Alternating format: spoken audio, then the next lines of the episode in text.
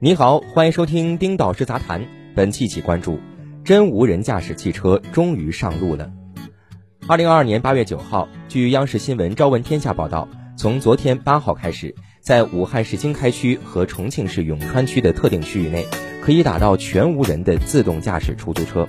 这意味着几个月前我们展望的几年后无安全员的自动驾驶汽车将会上路，提前被百度实现了。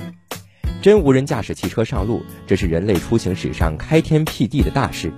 央视报道也认为，两地在全国率先向自动驾驶商业化的终极业态进行探索，将为我国无人驾驶政策创新、技术进步和广泛应用起到示范带动作用。透过央视的报道画面以及我和百度第一时间沟通所获取到的信息，这次无人驾驶汽车上路有三大突破：一、社会道路不是在封闭测试路段；二、车内完全无人，主驾驶、副驾驶空无一人；三、非摆拍，普通消费者可以预约体验。在武汉、重庆开启全无人自动驾驶商业运营之际，我接受《每日经济新闻》等媒体采访，谈了我的一些感受和看法。在我看来，从主驾驶安全员到副驾驶安全员，再到车内完全无人，是中国乃至全球无人驾驶产业发展史的巨大突破。目前，国内真正能在社会化道路上实现无人驾驶的只有两家，一家是百度，另外一家是小马智行。而小马智行原出百度，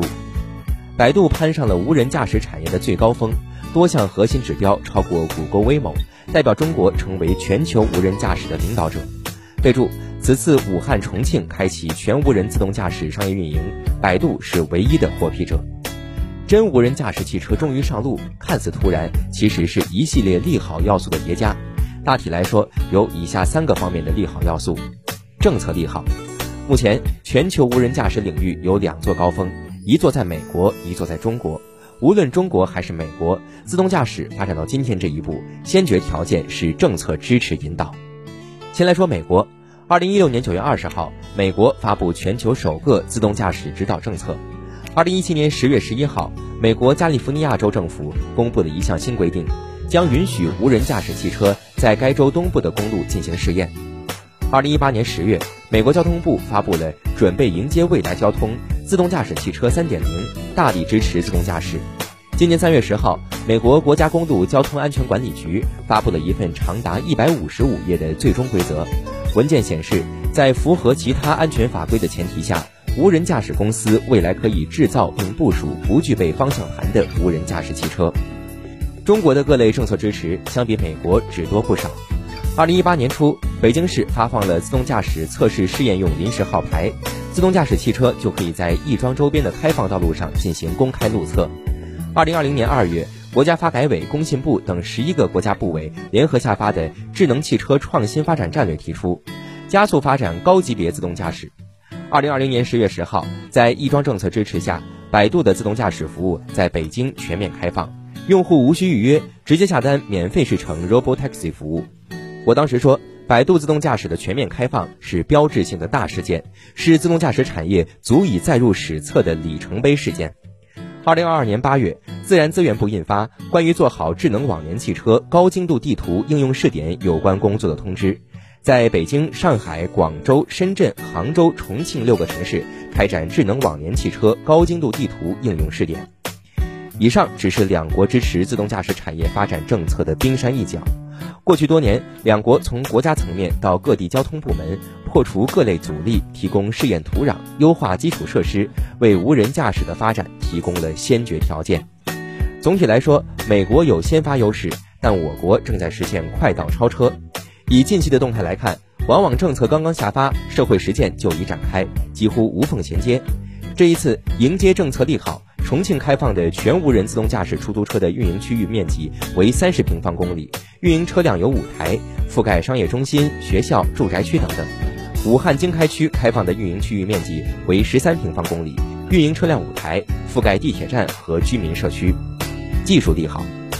政策利好是基础，但是要利用好政策，不至于让政策成为一纸空文，离不开综合国力和相应的配套技术体系支持。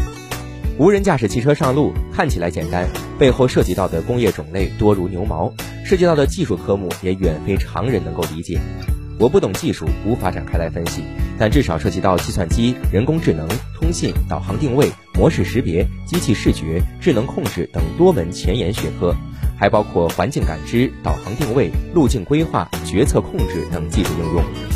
仅仅是雷达技术就可能难倒百分之九十九的企业。大概在二零一七年时，一台百度的自动驾驶汽车造价超过百万。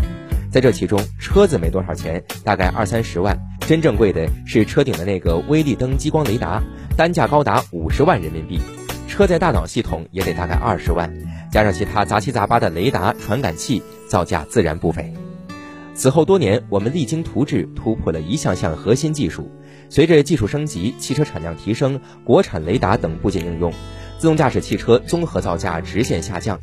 二零二二年四月，我来百度 Apollo Park 参观。工作人员告诉我，第五代百度 Apollo 车型采用了国产雷达，多项核心技术均已实现国产，最终将这台车的综合成本控制在四十八万元左右。二零二二年七月二十一号，百度重磅发布了第六代量产无人车 Apollo RT 六，基于自动驾驶技术的重大突破。Apollo RT 六不但具备城市复杂道路的无人驾驶能力，而且成本仅为二十五万，一百万、五十万、二十五万。按照这个趋势，三到五年后，购买一辆大众朗逸或者哈佛 H 六的钱，就可以生产一台自动驾驶汽车。过去一百年，纵观汽车、电脑、手机、彩电、冰箱、洗衣机等消费品的加速普及，都离不开成本降低，而技术突破是成本降低的不二法门。随着无人驾驶成本继续降低，可以预计，未来无人驾驶汽车将很快会在更多城市和场景落地，助力我国在无人驾驶领域取得全球领先。市场利好，相比美国，我们的市场对自动驾驶技术发展持更为友好态度。二零二零年，我作为第一批社会用户体验百度萝卜快跑，很多朋友问候我：“你不要命了吗？”二零二二年，我第 N 次体验百度和小马智行的自动驾驶汽车，这样的担忧很少出现，甚至当初担心自动驾驶不安全的朋友也来亦庄体验自动驾驶汽车。反观美国，民间反对自动驾驶的声浪一波接一波，甚至特朗普也坚决站在反对阵营。特朗普曾经发表过类似“我永远不会进入一辆自动驾驶的汽车，我不相信有些电脑可以让我四处奔走，自动驾驶汽车永远不会奏效”等言论。在中国亦庄，仅仅两年时间，像我这样的普通居民体验自动驾驶汽车就成为了常态，这不能不说是一个奇迹，科幻小说都不敢这么写。公开消息显示，百度 Apollo 自动驾驶能力已经得到广泛验证，测试总里程超过三千二百万公里。萝卜快跑已在北京、上海、广州、深圳等城市实现自动驾驶出行服务，订单量超一百万。谷歌和百度分别为中美两国无人驾驶代表企业。在技术上，谷歌和百度差别不大，但市场层面，百度碾压谷歌。据百度 Apollo 二零二二年年初发布的数据，每天的订单量能达到两千三百单以上，差不多是谷歌 Waymo 的四到五倍，说明我们的市场对这种新兴技术服务接受度更高。今年三月，百度智能驾驶事业群副总裁、首席安全运营官魏东介绍，萝卜快跑品牌发布后，在亦庄载人测试示范运营的半年时间内。车辆数量、站点密度、订单密度增长超过百分之五十，单车日均订单峰值达二十八单，这一数据甚至超过了大部分滴滴司机平均日单量。有一批包容开放的消费者，我国的自动驾驶商业化落地得以加速深耕迈进。好，以上就是本期的全部内容。本文作者丁老师，欢迎您订阅我们的频道，我们下期再会。